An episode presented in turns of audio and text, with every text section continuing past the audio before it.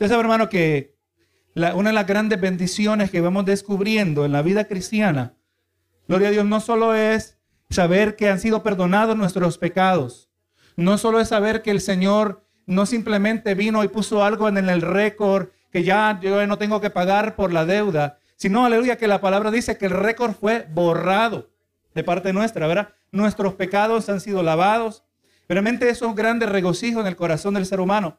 Pero vamos descubriendo algo muy lindo, gloria a Dios, ahora en la vida cristiana, porque la vida cristiana no solo se queda en el momento donde recibimos inicialmente el perdón de nuestros pecados, pero la vida cristiana es una de, duración y vamos mirando que es una que debe ser vivida y debe ser vivida en la comunidad de la familia de la fe. Gloria a Jesús. Y, vamos mirando cómo eso, mira, la misma palabra comunidad se refiere a esa comunión que existe. Ahora, número uno, entre el creyente y Cristo existe una comunión. Pero también descubrimos la bendición que Dios nos ha dado, que la fe cristiana no se vive, eh, aleluya, aislado en una isla, se vive en la comunidad, lo que la palabra le llama la familia de la fe, ¿verdad? Gloria a Dios, la palabra claramente en muchos lugares se refiere a que tengamos comunión los unos con los otros. La palabra habla de que, no, que no podemos guardar rencor, que debemos perdonar, que no nos debemos mentir los unos a los otros. Era como lo hace el mundo. El mundo se ataca, el mundo se contradice, el mundo eh, eh, habla cosas falsas, pero no, en la comunidad de la fe no debe ser así. Jesús lo dijo, ¿verdad? Dice, en esto conocerán que sois mis discípulos, en que os améis unos a otros. O sea, cuando usted viene a la familia de la fe, si Dios, si Cristo verdaderamente reina, es el rey, es cabeza en esa congregación, ¿qué es lo que debe haber? Debe haber el amor de Cristo, ¿verdad? Debe haber comunión. Y es exactamente aquello que estamos queriendo enfatizar, gloria a Dios, porque Jesús lo dijo, ¿verdad? Que donde están dos o tres reunidos en su nombre, allí está Él. Pero recuerde, hermano, tenemos que diferenciar esta presencia de Cristo, diferente a la presencia del Dios omnipresente. Amén. Porque Dios está en todo lugar. Amén. Dios está en todo lugar y es más, en un sentido, aunque no estén reunidos dos o tres en su nombre, Él está allí siempre. Pero ¿en qué sentido está presente cuando dos estarán reunidos? O sea, hay una presencia especial de parte de Dios. Amén. Hay una, una, una presentación, una participación especial que Cristo ha prometido. Aleluya, cada vez que se reúnen los santos para adorar su nombre, el Señor ha prometido estar allí, ¿verdad que sí? Algo especial, sabemos que, eh, que cuando nos congregamos no es lo mismo como cuando andamos en la, en la tienda, ¿verdad que sí? La comunión con el Señor se hace hasta más palpable, se hace palpable, aleluya, en nuestra adoración a Él, pero también en la conexión que tenemos con nuestros hermanos, ¿verdad? Y, y, esa, y esa comunión, esa presencia especial de Dios que Él ha prometido, es exactamente lo que Dios ha prometido también en la cena del Señor. Amén. Como hemos estado hablando en las últimas semanas. La cena del Señor siendo una de esas dos ordenanzas que Cristo ha dado a la iglesia. Entendiendo la primera que es el bautismo del creyente, como vamos a mirar. Eh, vamos a mencionar más adelante que tiene, significa, tiene un significado especial. Pero así también la cena del Señor tiene un significado y el Señor ha prometido una presencia especial en esa comunión entre aquellos que participan de la cena del Señor. La semana pasada miramos, y aquí en breve menciono, estuvimos mirando que eh, la cena del Señor o la Santa Cena, como le podemos llamar, eh, tiene un, significado complejo, tiene, representa muchas cosas. ¿verdad? Una de las primeras y la más inmediatamente eh, reconocible es que la cena del Señor nos recuerda, ¿verdad? De, de la muerte de Cristo, ¿verdad que sí? Eh, Jesús mismo lo dijo, ¿verdad? Que cuando, como dice el verso 26 de 1 Corintios 11, así pues, todas las veces que comieses, que comieres el pan y bebieres esta copa, la muerte del Señor anunciáis hasta que venga, ¿verdad? Que estamos reconociendo que aquí no estamos aquí por derecho, estamos reconociendo que, esto no es eh, eh, solo porque yo crecí en una familia cristiana, ahora yo automáticamente, no, no, no. Entramos a la familia de la fe a través de la muerte de Cristo, ¿verdad? Gloria a Jesús. Estamos recordando, esto es algo solemne, es algo especial. Nosotros no celebramos la muerte de Cristo, pero conmemoramos, hacemos memoria, ¿verdad? Del precio que tuvo que haber sido pagado por cada uno de nosotros. Y no fue un precio cualquiera, no fue un precio barato. Una, una vida, aleluya, que se pierde es, es lamentable, pero una vida inocente es la más grande injusticia que ha habido en la historia de la humanidad. Cristo murió en nuestro lugar, ¿verdad? También cuando participamos de la cena del Señor, eh, está ahí el significado de que nosotros participamos de los beneficios de la muerte de Cristo. O sea, que, como miramos en Mateo 26, 26, y mientras comían, tomó Jesús el pan Y bendijo y lo partió y dijo a sus discípulos, tomad, comed, esto es mi cuerpo. Jesús nos invita a participar de los beneficios de su sacrificio, ¿verdad?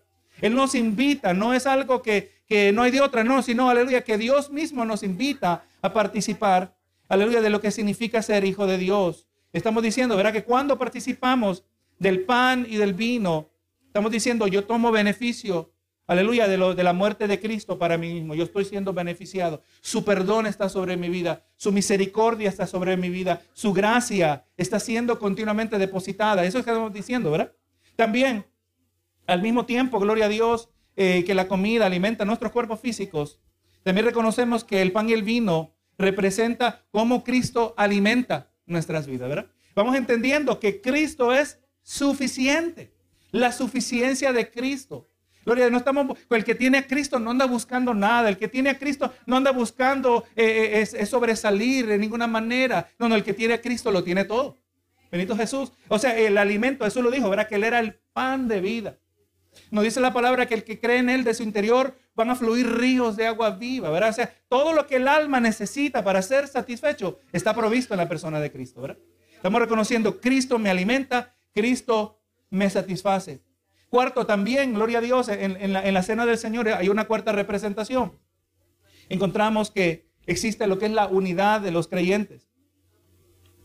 Primera de Corintios 10, 17 dice, siendo uno solo el pan, nosotros con ser muchos somos un cuerpo, pues todos participamos de aquel mismo pan, ¿verdad que sí? O sea, gloria a Dios, cuando estamos en la cena del Señor, eh, el, símbolo es que haya una, una, unidad en ese grupo que está participando de, de, los elementos de la cena del Señor, el pan y el vino, diciendo es un solo pan, es un solo Cristo que nos une a todos nosotros. Aquí no hay nacionalidades, no es que las hacemos a un lado, es, son uno de los elementos que enriquecen la familia de la fe, la variedad, pero al final lo que nos une no es la nacionalidad, sino que nos une la sangre de Cristo, ¿verdad? Que somos el cuerpo de Cristo. Y es más, Dios se glorifica que en medio de nuestra diversidad Él puede producir unidad. Vamos a ver en el mundo, hermano, el mundo está dividido. Están divididos, están divididos por racismo, están divididos por clases sociales, están divididos por clases económicas, están divididos por raza, por tantas cosas. Pero aquí, gloria a Dios, somos un solo cuerpo. Aquí, aleluya, lo que, se sobresale no son nuestras diferencias, pero es la unidad que tenemos en Cristo Jesús, ¿verdad? verdaderamente todas estas cosas juntas, participamos, ¿verdad? Del rico significado de la cena del Señor. Pero miramos que no solo hay cuatro significados principales, que, cuatro cosas que representa la cena del Señor, pero también vamos a mirar en esta noche, conforme el tiempo nos permite, vamos a mirar tres afirmaciones de parte de Dios. Amén. Aleluya. Número uno, vamos mirando que la primera afirmación que Cristo afirma Cristo afirma su amor por mí. Verdaderamente, hermano, nosotros tenemos que estar convencidos, si vamos a ser firmes en, esta carrera, en esta, esta carrera que estamos corriendo, nosotros no podemos cuestionar el amor de Cristo. Amén. Gloria a Dios. Así que el hecho que soy capaz de participar de la cena del Señor, en efecto, está diciendo que Jesús me invita a participar y es un vívido recordatorio, un indicador de seguridad visual que Cristo me ama indudable individualmente y personalmente. Dios está interesado, Cristo está interesado. Él es mi salvador personal. Amén. Sabemos en Israel, Dios trataba con Israel y trataba con el colectivo. Las promesas eran a la nación, pero en el pacto nuevo, el nuevo pacto que encontramos nosotros, eh, Dios trata con el individuo. Hemos dicho, ahora la salvación es individual. ¿Verdad que sí? La salvación es individual y así también el Señor se asegura de brindarnos a cada uno de nosotros una expresión individual de su amor que nosotros experimentamos. Cuando llego a participar de la cena del Señor, yo encuentro afirmación ocasión tras ocasión de la certidumbre del amor personal de Cristo por mí. Recuerde, estamos, ya, ya miramos el significado, uno de ellos, eh, eh, lo que representa la Santa Cena, es la muerte de Cristo. Cada vez que pasamos, estamos diciendo, Cristo murió. ¿Y por qué murió? Cristo murió por mí. Amén. Cristo murió por mí. Estamos siendo recordados. Romanos 5.8. Mas Dios muestra su amor para con nosotros en que siendo aún pecadores, Cristo murió por nosotros. Cristo no murió por nosotros cuando éramos amigos de Dios. Cristo no murió, nos, Cristo murió por nosotros cuando éramos enemigos de la cruz, hermanos. ¿verdad? Cuando éramos y siendo hijos del diablo, Cristo murió por nosotros. ¿Qué más grande expresión podríamos nosotros esperar de parte de Dios que las personas que menos merecen ese, ese amor participan de ello? ¿verdad? Y es por eso, hermano, jamás el cristiano debe aceptar, entretener el pensamiento que Dios no le ama. ¿Sabe cuándo el cristiano acepta el pensamiento de que Dios no le ama? Cuando sin darse cuenta ha fundamentado su fe cristiana en una fe basada en obras. Mientras yo oro mucho, Cristo me ama mucho. ¿Verdad que sí? Mientras, mientras yo leo la Biblia, mientras yo sigo eh, participando en el servicio, mientras yo sigo en la asistencia, Cristo me ama. Pero no, no, no, eh, eh, no dice aquí esto, que Cristo me ama basado en esto. Aunque es muy fácil cuando nosotros no tenemos nuestros ojos aclarados a la luz de la palabra, es fácil caer en un cristianismo basado en obras. Recuerde lo que hablamos el domingo. Nosotros seres humanos somos naturalmente inclinados a la idolatría. Amén. Me acuerdo muchos años atrás nos visitó un hombre que había terminado en la cárcel. Este hombre antes de eso había sido pastor. Y él me dijo claramente, me dijo, mira, ¿sabe qué me pasó? Yo estoy en esta condición, dice, porque me ocupé del reino de Dios y no me ocupé del, del Dios del reino. O sea, apartó su mirada de Jesús. Es muy posible, hermano, nuestra fe cristiana sostenerse, sustentarse de manera artificial mientras hay mucha actividad. ¿Qué es lo que pasó durante el COVID? ¿Cuántos hermanos no volvieron? Muchos hermanos, ¿verdad que sí? Muchas iglesias reportan lo mismo. Obviamente hay excepciones, pero porque habían unos cuya fe no era genuina. El verdadero cristiano aguantó el tiempo de encerramiento, aguantó el tiempo de la iglesia virtual a través de la pantalla, la computadora y estaba emocionado de volver a la casa de Dios, ¿verdad que sí? Es el verdadero cristiano. Pero el otro, ¿qué le pasó? Lo que pasa es que estaba quizás descarriado, pero nadie lo podía ver porque era de manera artificial. No, no, hermano, nosotros nos vamos a sustentar conforme a las verdades de su palabra. Amén. Y no es mi actuación que me hace verme a mí en ojos favorables ante los ojos de Dios. ¿Sabe por qué Dios me mira a mí con ojos favorables? Por la persona de Cristo. Amén. Por eso Cristo es el mediador entre Dios y los hombres. Amén. Él es el que se puso. Hermano, Cristo murió como que si él hubiera pecado como yo peco. Y murió, aleluya. Y ahora yo vivo, aleluya, para que Dios me trate a mí como que yo vivo como Cristo vivió. Póngase a pensar en eso, lo vuelvo a repetir. Cristo murió por mí, murió en mi lugar, como, si, como que si Él hubiera cometido los pecados que nosotros hemos cometido. Pero aleluya, al nosotros poner nuestra fe en Él, la vida de Cristo, ahora Dios nos trata como que si nosotros hubiéramos vivido la vida que Cristo vivió. Somos ahora que hijos de Dios, ¿verdad que sí? No somos una categoría inferior, somos verdaderamente hijos de Dios. Éramos hijos del diablo, enemigos de Dios, hijos de tinieblas, y ahora somos hijos de Dios y ahora somos hijos adoptivos. Y usted sabe que un hijo adoptivo es igual que un hijo natural. Recibe, recibimos todos los derechos todas las bendiciones, todos los privilegios. E, el hecho que podemos orar, hermano, eso dice tanto acerca de nosotros.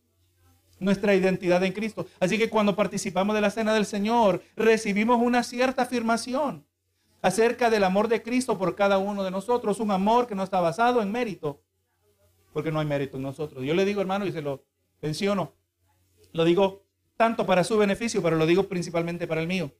En el día de hoy no existe, aún en todos los años de ministerio, no existe suficiente mérito en mi vida para yo merecer el amor de Cristo. Amén.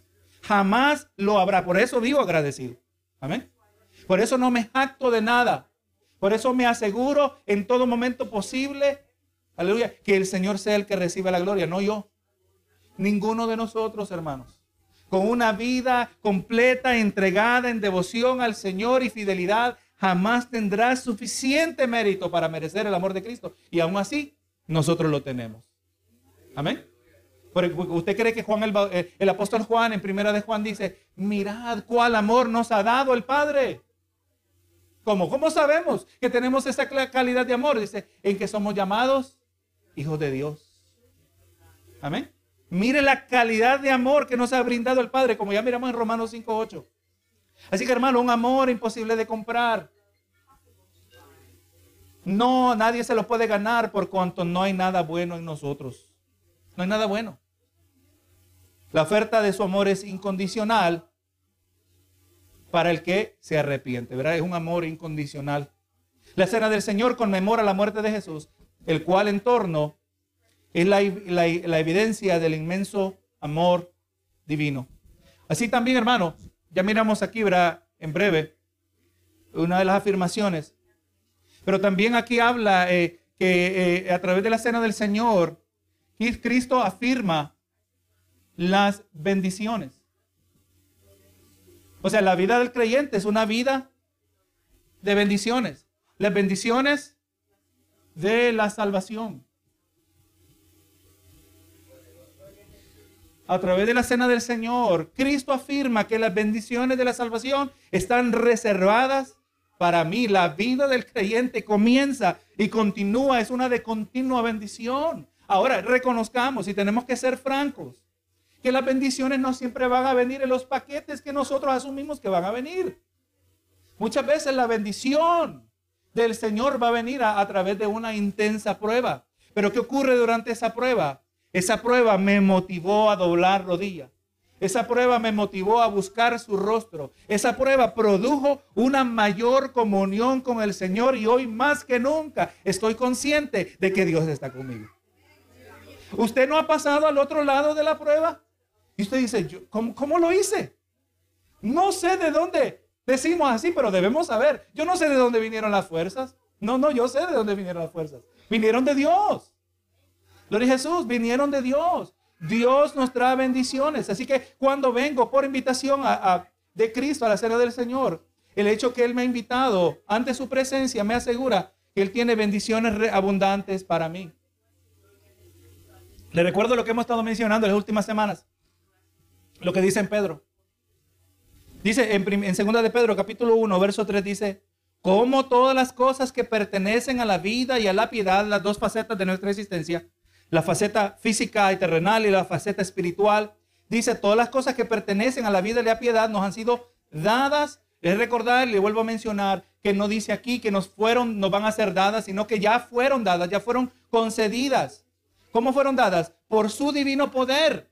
¿Verdad? Pero ¿cómo es que ese divino poder hace manifiestas todas las cosas? Dice, mediante el conocimiento de aquel. Mediante el conocimiento de aquel que nos llamó por su gloria y excelencia. ¿Quién es aquel? ¿Quién es aquel? Cristo, el mediador entre Dios y los hombres. ¿Verdad que sí? Mediante nosotros vamos conociendo a Cristo. Mediante nosotros experimentamos una mayor comunión de Cristo, con Cristo. Vamos mirando que las bendiciones, los recursos que Dios ha preparado para sus hijos se van haciendo manifiestas en nuestro diario vivir. Allá hacía falta un amén. Gloria a Dios, no se preocupe. Lo, lo, espero para la próxima. Hermano, todo lo que usted necesita, usted no tiene que andar temiendo al diablo. Dios le ha dado todo lo que usted necesita para vivir no una vida derrotada, pero una vida de victoria. Cuando el mismo diablo se atreve a venir contra nosotros, que, lo que dice la palabra, dice, someteos a Dios, resistirá al diablo y ¿qué va a hacer él? Y él huirá. ¿Tenemos que tenerle miedo al diablo? No. Aunque venga contra nosotros. Dijo el salmista, aunque en ejército se levante contra mí, no temerá mi corazón. ¿Por qué? Porque todas las bendiciones de la salvación ya han sido concedidas por Dios mediante el conocimiento. Hermano, cada vez que usted se apropia del conocimiento de la palabra, ahí hay poder de Dios fluyendo a su vida. Amén. El, ¿Cómo dice? El, eh, ha sido dadas por su divino poder. Ese es el divino poder que hace manifiesta las bendiciones de Dios. Todo lo que usted necesita, sea físico, sea espiritual, sea emocional, todo es una combinación porque somos enteros. No estamos fragmentados. Todo Dios, Dios lo va supliendo, hermano. Dios lo va supliendo en nuestra vida mediante el conocimiento. ¿Qué tenemos que hacer? Tenemos que conocer a Cristo. Tenemos que entender al Cristo revelado a lo largo de las escrituras. Le vuelvo a recordar lo que hemos estado mirando. Cristo dijo a los dos hermanos, dos discípulos, camino de Maús, y procedió a decirles cómo todas, a enseñarles cómo todas las escrituras hablaban de él. ¿Cuál es la figura central en la Biblia? Cristo Jesús. Desde Génesis es profetizado, profetizado que el hijo de la mujer, la simiente de la mujer, va a herir a, la serpiente de la, eh, a la simiente de la serpiente, la iba a herir en la cabeza. Adán y Eva en ese momento no entendían necesariamente, ¿verdad? Que se estaba refiriendo a la persona de Jesús. Jesús aparece en Génesis y ahí usted se va al otro lado del libro, al final en el Apocalipsis, ¿y quién aparece con toda gloria? Cristo Jesús, ¿verdad? Mediante el conocimiento. Hay que conocer a Cristo. Hay que tener comunión. Conocer a Cristo es tener comunión. ¿Cómo se tiene comunión? Es que usted dice, Señor, yo quiero estar contigo. No, no, no es así. Tener comunión es que tenemos una unión porque tenemos algo en común. Comunión. Pero para tener algo en común tenemos que pensar como Cristo piensa. ¿No dijo, no dijo Pablo, vosotros tenéis la mente de Cristo? ¿Pero que sí? O sea que a través de la palabra nosotros vamos modelando a Cristo. Cristo actuando a través de nosotros. Cuando obedecemos su palabra, Cristo actúa a través de nosotros. Estamos reflejando a Cristo. Cuando reflejamos el fruto del Espíritu, cuando mostramos amor incondicional, ¿cuál es ese amor? ¿Nuestra propia versión de amor? No, es el amor de Cristo a través de nosotros. Cuando tenemos paz, estamos mostrando la misma confianza que Cristo tuvo en el Padre Celestial. Amor, cuando tenemos el gozo, ese es el gozo del Señor, claro que sí lo es. Es el amor presente en Cristo Jesús. ¿Cristo era un amargado, hermano? Cristo no era un amargado. Completamente lo opuesto. Tan, eh, tal era su semblante que aún los niños querían venir a él. ¿Verdad que sí? Si los niños se sentían atraídos a Jesús, ¿cuánto más nosotros que entendemos más y más acerca de su gloria? Así que entre más el creyente vive la vida cristiana, está reflejando a Cristo Está pensando, está actuando como Cristo. O sea, en una situación, en dada situación, Señor, ¿cuál es tu voluntad? Yo no voy a hacer lo que me viene automáticamente. Yo no voy a hacer lo que se me hace instintivo. Ya antes, antes éramos así. El instinto decíamos malas palabras. El instinto rompíamos paredes, éramos iracundos. ¿Quién sabe cuántas cosas? Que damos gracias que solo Dios las conoce. Pero no, no, ahora ya no, ahora ya no es conforme al instinto. Ahora yo soy guiado por el Espíritu de Dios. Amén.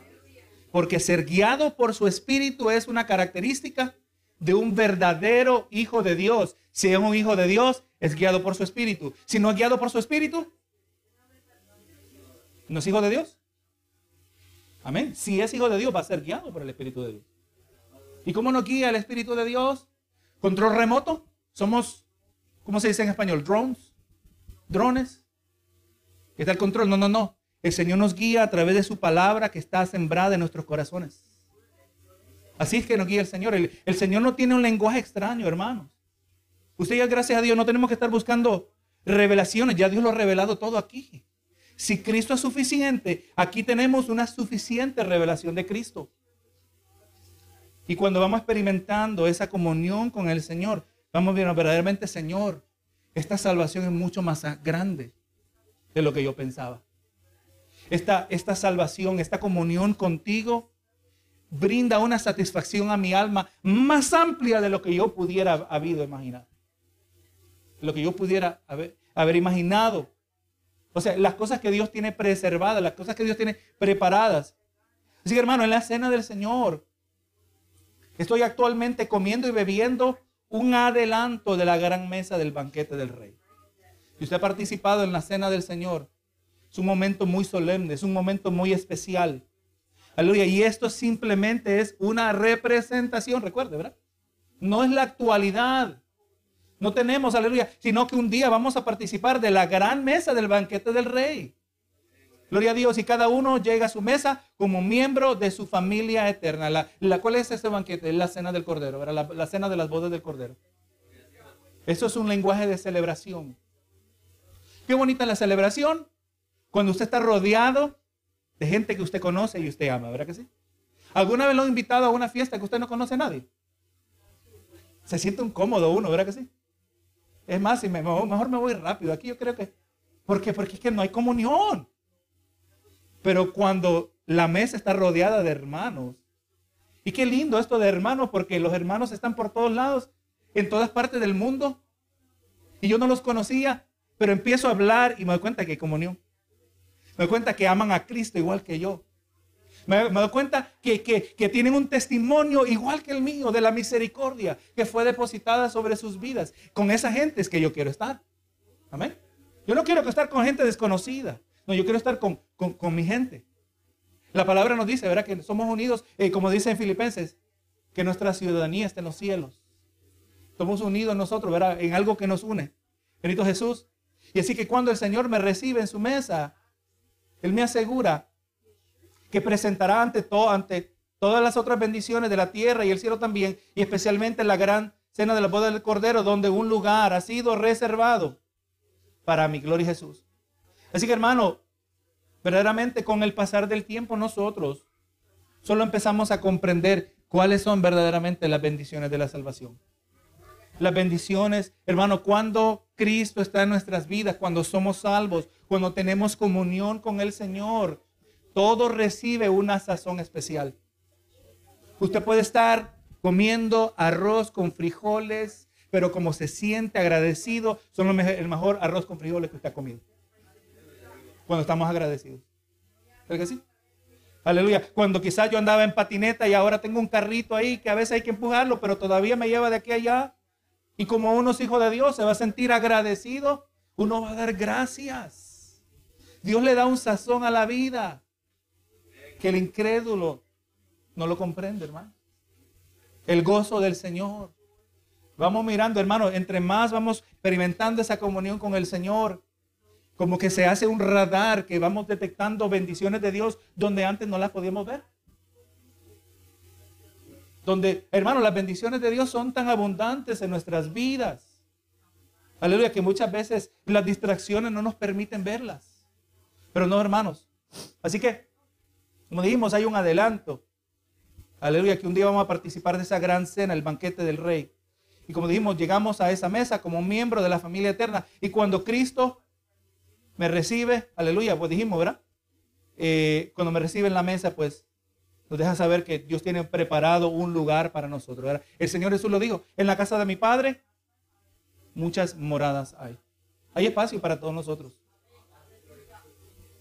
La tercera afirmación miramos que, ¿qué es lo que hago? Que cuando yo participo de la, de la cena del Señor, yo afirmo mi fe en Cristo.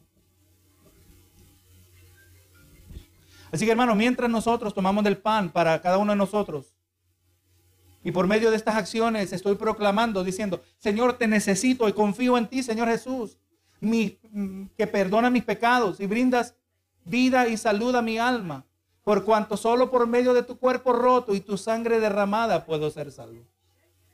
Estamos afirmando confianza. Gloria a Jesús. Porque, hermano, recuerde que la cena del Señor no la, no la toma cualquiera. Damos gracias, aún damos gracias en nuestra organización. Yo recuerdo de que yo empecé a pertenecer a esta congregación. Aleluya, damos gracias que nuestros ministros han sido enseñados. Amén. Y no cualquiera participa. Usted sabe que hay lugares que cualquiera entra por la puerta y participa en la cena del Señor. No, no cualquiera puede participar. Porque esto está acompañado de una grande advertencia, como vamos a ver. A ver si lo miraremos hoy, si no la semana que viene. Que no debemos participar indignamente. Dice la palabra que muchos duermen. Pero muchos están enfermos a causa de participar indignamente de la cena del Señor. Pero cuando yo participo y, en mi examinado, mi corazón, estoy afirmando mi necesidad continua de Él. Yo lo necesito continuamente. Mi necesidad es constante, así como usted. Usted sabe que usted puede comer. Y es más, y dice, ya ni me hables de comida. Y no coma tanto, ¿verdad? Todo el tiempo, porque eso no es bueno. Pero hay momentos que uno come, estaba tan buena la comida. Dice, no quiero saber de comida. ¿Quieres postre? No, ya me voy mejor. No me cabe nada. Pero así como disfrutó y, fue satisfecho por ese alimento, usted va a volver a tener hambre, ¿verdad que sí? Acuérdese de mí la próxima vez que tiene, ya se le quitó el hambre, ni le hablen de comida. Y pónganse a pensar, oye, pero mira cómo es esto, voy a volver a tener hambre, como que si nunca había comido. Querido Jesús, así como el alimento que nos satisface, que es bueno, pero tenemos que volver a comer, así también nosotros tenemos que apropiarnos de Cristo de manera constante. Hay que comer todos los días. La misericordia de Dios es necesaria y constante todos los días. ¿Sabe por qué todos los días? Porque todos los días pecamos. Hacía falta otro amén ahí también. Todos los días pecamos, hermanos. ¿Cómo sabemos? Porque no ha habido ni un solo día en nuestra vida que hemos sido perfectos. ¿Pero que sí? Porque el mismo Santiago lo dice. Que aquel que no peca, aleluya, aquel que sabe refrenar su lengua es varón perfecto. ¿Usted tiene perfecto control sobre su lengua? Amén. Ninguno de nosotros. Ninguno. Ni los apóstoles. Los apóstoles también se... Recuerda la hipocresía del apóstol Pedro, ¿verdad que sí?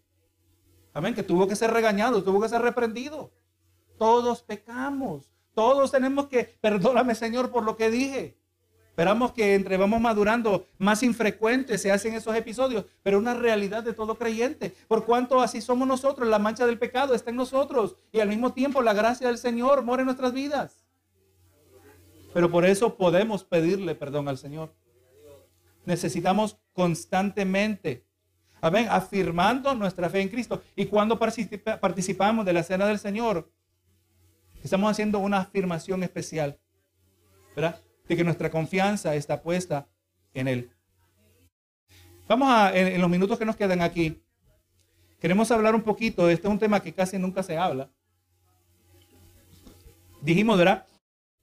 Que así como en la adoración, así como cuando se reúnen dos o tres, Cristo va a estar presente, pero no en el mismo sentido que, que la omnisciencia, omniscien, la omnipresencia de Dios está presente sino una presencia especial de Cristo en la adoración de los santos y como estamos mirando en la, en la Santa Cena, en la Cena del Señor. Entonces vamos a, hacemos, queremos contestar esta pregunta, o por lo menos comenzar a contestar esta pregunta. ¿De qué manera o cómo es que está presente Cristo en la Cena del Señor? Usted sabe, hermano, que los católicos tienen su opinión acerca de esto. Y aquí lo voy a mencionar en breve. la palabra que describe la manera que los católicos eh, describen la manera que está presente, está presente Cristo, es la palabra transubstanciación. Ahí es una palabra compuesta. O sea, de acuerdo a los católicos, el pan y el vino actualmente se convierten, se transforman en el cuerpo y la sangre de Cristo. Eso es lo que creen los católicos. Es más, Dicen, es, este, este pan se convirtió en la carne de Cristo y esta, este vino se convirtió en la sangre de Cristo. Cristo está presente, por lo tanto, como a Cristo adoramos, podemos adorar el pan y el vino. ¿Eso suena católico? Claro que sí suena católico. Adoran todo lo que se les pone por delante, ¿verdad que sí? Aleluya. Piensa que esto ocurre cuando el sacerdote dice, esto es mi cuerpo, durante la celebración de la misa. Eso es lo que ellos creen. Al mismo tiempo, que el sacerdote dice esto, el pan es elevado y es adorado. Y esta acción de elevar el pan y pronunciarlo como cuerpo de Cristo se puede efectuar, eh, por, solo se puede efectuar por un sacerdote. Y cuando esto ocurre, de acuerdo a la doctrina católica romana, la gracia es impartida sobre aquellos que están presentes por medio de la obra efectuada. O sea, nosotros hermanos creemos como protestantes, no como católicos, nosotros creemos que la gracia del Señor es depositada sobre nuestras vidas por nuestra fe en Cristo Jesús. Justificados, pues por la fe tenemos paz para con Dios. Recibimos la justificación donde somos declarados justos, declarados, mejor dicho, inocentes. ¿Verdad? Recibimos la gracia, el Señor que se manifiesta en el perdón. Amén. En, la integración dentro del cuerpo de Cristo. Nosotros es cuando colocamos nuestra fe en Cristo. Pero no, el católico cree que cuando usted come, el comer, eso impacta su salvación. Amén. Eso le imparte una virtud espiritual. No, no, nosotros no. Nosotros no creemos eso. La cena del Señor no nos imparte virtud espiritual. No, la cena del Señor nos es de bendición porque ya tenemos esa virtud de parte de Dios. ¿verdad? ya hemos sido justificados. Ya somos salvos. La cena del Señor no nos hace más salvos. Pero eso es lo que creen los católicos. Más aún, cada vez que la misa es celebrada, el sacrificio de Cristo, en cierto sentido, se vuelve a repetir. Y la iglesia católica es cuidadosa de afirmar que este es un verdadero sacrificio, aunque no es el mismo sacrificio que Cristo pagó en la cruz. Pero como leímos, hermanos, en la, en la carta que los hebreos, que nos dice, ¿verdad? en, el capítulo 8, como mencionamos, Eh, aquí en el verso 24 dice, porque no entró Cristo en el santuario hecho de mano, figura del verdadero, sino en el cielo mismo, para presentarse por ahora por nosotros ante Dios y para no ofrecerse muchas veces. Como entra el sumo sacerdote en el lugar santísimo, cada año con sangre ajena. Como dice al final del verso 26, se presentó una vez para siempre por el sacrificio de sí mismo para quitar de en medio el pecado. Cristo no puede estar presente en ese sentido, como lo dice la Iglesia Católica. Y así que en, nuestra respuesta a la creencia católica, cerca de la cena del Señor, eh, primero tenemos que decir que esta falla en reconocer el carácter simbólico de las expresiones de Jesús cuando dijo, esto es mi cuerpo y esto es mi sangre. El Cristo estaba hablando de que esto representa mi cuerpo. Esto representa mi sangre. Jesús habló de maneras simbólicas en varias ocasiones cuando hablaba de sí mismo.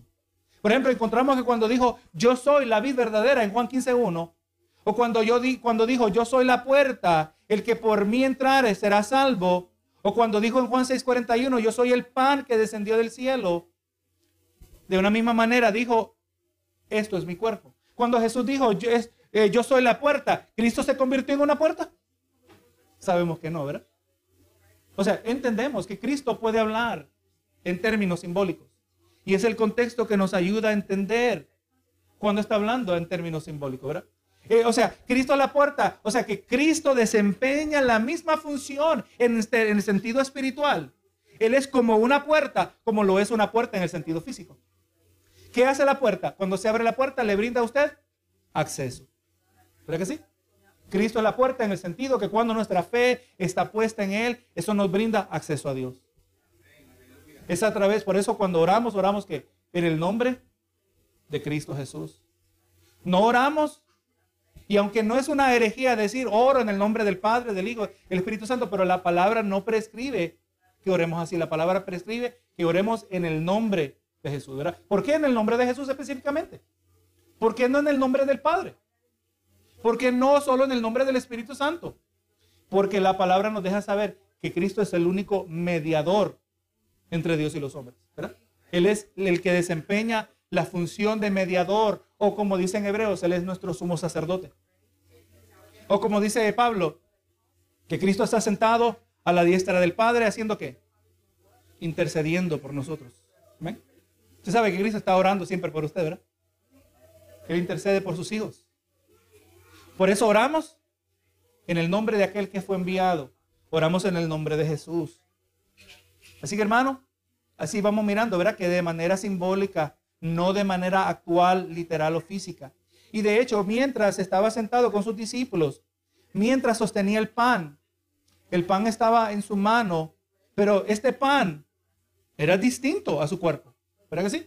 No era una extensión de su cuerpo. Él no tomó su mano y dijo, este es mi pan, este es el pan, este pan es mi cuerpo. No, él tomó un pan regular, normal, que era distinto a su cuerpo y por, y por supuesto era evidente a sus discípulos. Así que si hubiera estado usted sentado a la mesa, usted iba a entender que Jesús mostraba este pan y decir, este pan que vamos a comer representa mi cuerpo, ¿verdad? Cuando se rompe el pan, esto representa lo que va a ocurrir con mi cuerpo. Cuando bebemos del vino, esto representa la sangre que va a ser derramada. Representa es la palabra clave en todo esto, ¿verdad? Así que ninguno de sus discípulos que estaban presentes hubiera pensado que el pedazo de pan que Jesús tenía en su mano era su cuerpo físico, por cuanto ellos podían ver su cuerpo ante sus ojos. Ellos miraban a Cristo en su cuerpo y miraron también al pan. Ellos naturalmente hubieran comprendido que la expresión de Jesús era de manera simbólica. Y similarmente cuando Jesús dijo, esta copa es el nuevo pacto en mi sangre que por vosotros se derrama. Así que él no quiso decir que la copa misma era el pacto, pero que la copa representaba el nuevo pacto. Nosotros estamos en un nuevo pacto en el día de hoy. Por eso no, no, tenemos que no somos llamados a guardar la ley, sino que verdaderamente estamos en el pacto de la gracia. Entonces la perspectiva católica falla en reconocer la instrucción del Nuevo Testamento acerca de lo que es la finalidad y plenitud del sacrificio de Cristo, una vez por todas por nuestros pecados. Como ya me leímos en hebreo, voy a leerlo aquí otra vez rápidamente. Hebreo 9:25 dice, y no para ofrecerse muchas veces como entre el sumo sacerdote en el lugar santísimo cada año con sangre ajena, de manera le hubiera sido necesario padecer muchas veces desde el principio del mundo. Pero ahora en la consumación de los tiempos se presentó una vez para siempre por el sacrificio de sí mismo para quitar de en medio el pecado y de la manera que está establecido porque para los hombres que mueran una sola vez y después de esto el juicio, así también Cristo fue ofrecido una sola vez para entrar para llevar los pecados de muchos y aparecerá por segunda vez en relación con el pecado para salvar a los que le esperan. Así que si esto está claro, que está muy claro, Cristo no tiene que ser sacrificado muchas veces. El sacrificio de Cristo es suficiente. Hay, suficiente poder redentor, suficiente poder redentivo, suficiente poder que produce salvación. En el solo un sacrificio de Jesús es suficiente por toda la humanidad, por toda la historia de la humanidad. Cristo es suficiente. Amén. Cristo es suficiente. Así que el decir que el sacrificio de Cristo continúa y es repetido en la misa, continúa siendo y que continúa siendo desde el tiempo de la reforma una de las doctrinas que la Iglesia Católica Romana está, gloria a Dios, y es de mayor objeción de parte de los protestantes. Esa es una de las cosas. Que cuando la iglesia se dividió, ¿verdad? Se separaron los que ahora somos los protestantes. Aleluya, es una de las grandes doctrinas donde diferimos de la iglesia católica. Así que hermano, la, semana que viene, con la ayuda del Señor, vamos a, mirar ahora, a desarrollar un poquito más eh, lo que es nuestra perspectiva, ¿verdad? Ya hemos mencionado en parte nuestra perspectiva acerca de la manera que Cristo está presente a través de la cena del Señor.